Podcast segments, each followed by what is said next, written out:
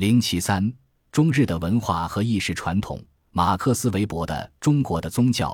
力图证明，中国没有能够发展理性的资本主义的原因是由于缺乏一种作为动力的宗教伦理。韦伯试图为他的理性资本主义在欧洲发展，是因为其独特的新教伦理作为动力的理论提供另一个证据，但是他没有解释儒家传统中的什么因素导致了中国资本主义的不发展。不过，这个问题一直吸引着美国学者的兴趣。一些学者通过比较中日两国的司法系统来揭示文化传统与社会控制之间的关系。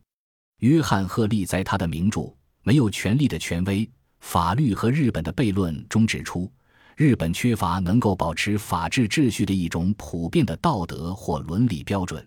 日本的法治进化在开始时受到中国的影响，19世纪才介绍进西方的法律。日本像中国一样，在儒家思想的影响下，其道德结构趋向于与法律分离。然而，日本的习俗和社会惯例仍然是作为日本社会共同体的社会标准的主要资源，而儒家或其他道德准则仅是部分发挥着影响。日本权力与权威的分离，保证了非正式的社会共同体控制的发展和强化。这种控制依靠习惯和舆论去维持一个十分稳固的秩序，但同时，个人、社会共同体和经济却都有同等程度的相当的自治权。在清代中国，虽然法律的实施像日本一样受到习惯的影响，但与日本相反，中国的权力和权威是紧密的结合，而不是分离的。众所周知，中日两国都有儒家传统。古代的日本文化和体制有相当一部分是从中国借用的，包括宗教、文字、艺术、科学和技术以及法律。不过，两国的文化和意识却分别发展，各具特点。当清朝通过统一政府、科举考试和文字狱限制了儒学的多样化发展之时，德川日本却有多样化产生的肥沃土壤。每个分离的社会阶级都产生了自己的世界观，政治的分权化使每个地区都有自己的儒学和儒师。罗兹曼认为，中国和日本的儒学都有若干层次，即帝国儒学、改良儒学、精英儒学、商人儒学和大众儒学。帝国儒学反映了操纵权力的权威，改良儒学致力于社会改造和进步，精英儒学代表了精英意识。商人儒学是儒家意识与商人世界的结合，而大众儒学则是普通人所运用的儒家传统。这些各个层次的儒学在中日两国是各不相同的。可惜罗兹曼没有比较两个国家各个层次的儒学有哪些不同，以及各类间的综合平衡，因此我们并不知道在中日儒学比较中有哪些结构性的差异。实际上，这些儒学的各个类别也没有一个清晰的划分。它们经常是相互重叠的。封建的日本与封建时期的欧洲一样，也被认为是处于古代和现代之间的文化的黑暗时期。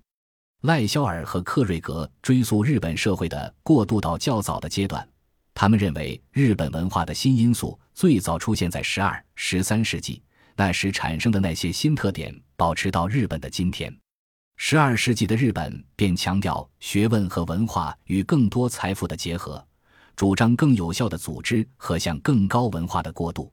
马丁·科尔卡特相信，在这个过渡之前和之后，对天皇的忠诚可能在日本社会中比对父母的孝顺更为强调。赖肖尔和克瑞格进一步指出，忠在整个封建系统中处于中心，因为这个封建结构依靠对主人和集团的中心。中国则不同，忠诚首先是对家庭和家族而言的。这就导致缺乏一种能团结全国、致力于现代化的动力。儒家概念给19世纪日本提供了社会转型的另一种政治组织模式，帮助德川社会逐渐认识到个人优良品质和修身的重要。在德川时期，当日本国学学者开始强调日本文化和宗教的独特性质时，他们同时也受到主张回到孔子原著的儒家古学学派的影响。德川时期，封建和儒家价值的结合，使日本形成了一种不寻常的形式主义和坚定性质，并有着严格的内部准则和个人动力。学者们相信，德川的思想家比他们在中国的同柴们从总体看来更注重实效。从十九世纪六十年代开始，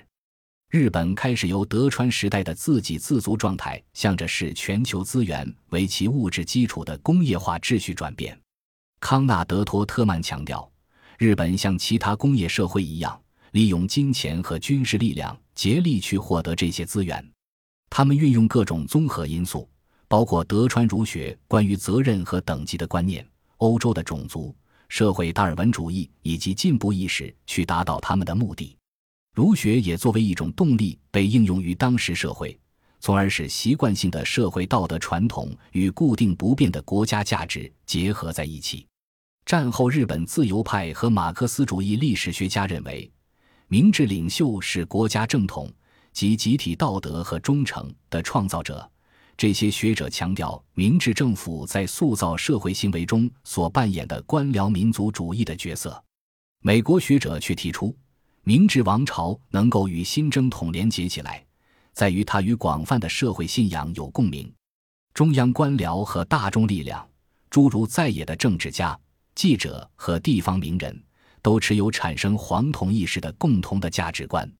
当学者们在揭示日本的现代神话时，把明治的意识视为最重要的因素之一。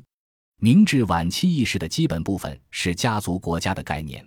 皇帝扮演着家长和统治者的双重角色。按照这个概念，有着强烈责任感美德的日本人优于世界其他民族。这种意识加强了日本人的自信，但也刺激了他们领土扩张的野心。日本运用儒家价值的能力，可能来自其不同于中国的儒家的特点。十九世纪下半叶和二十世纪初，日本的过渡便证明了儒家传统可以成为资本主义发展的思想武器。这种儒家传统与集中化、家长制以及快速从传统社会向现代化社会过渡是相容的。在思维方式上，日本有很大的伸缩性，而且日本自治的分散性发展了地方思想和文化中的竞争意识。日本在发展中的极大成功，便部分归因于其运用儒家传统适应现代化需要的能力。在中国，儒教对全部受过教育以及大部分很少或没有受过教育的人的精神生活都保持着控制，为中国提供了道德体系、宗教、哲学、教育的程序和政治意识，但却缺乏日本明治政治秩序的那种稳定性。而且，在没有大量中产阶级的非现代化的中国社会中，很难解决国家机构强化和克服社会分裂的问题。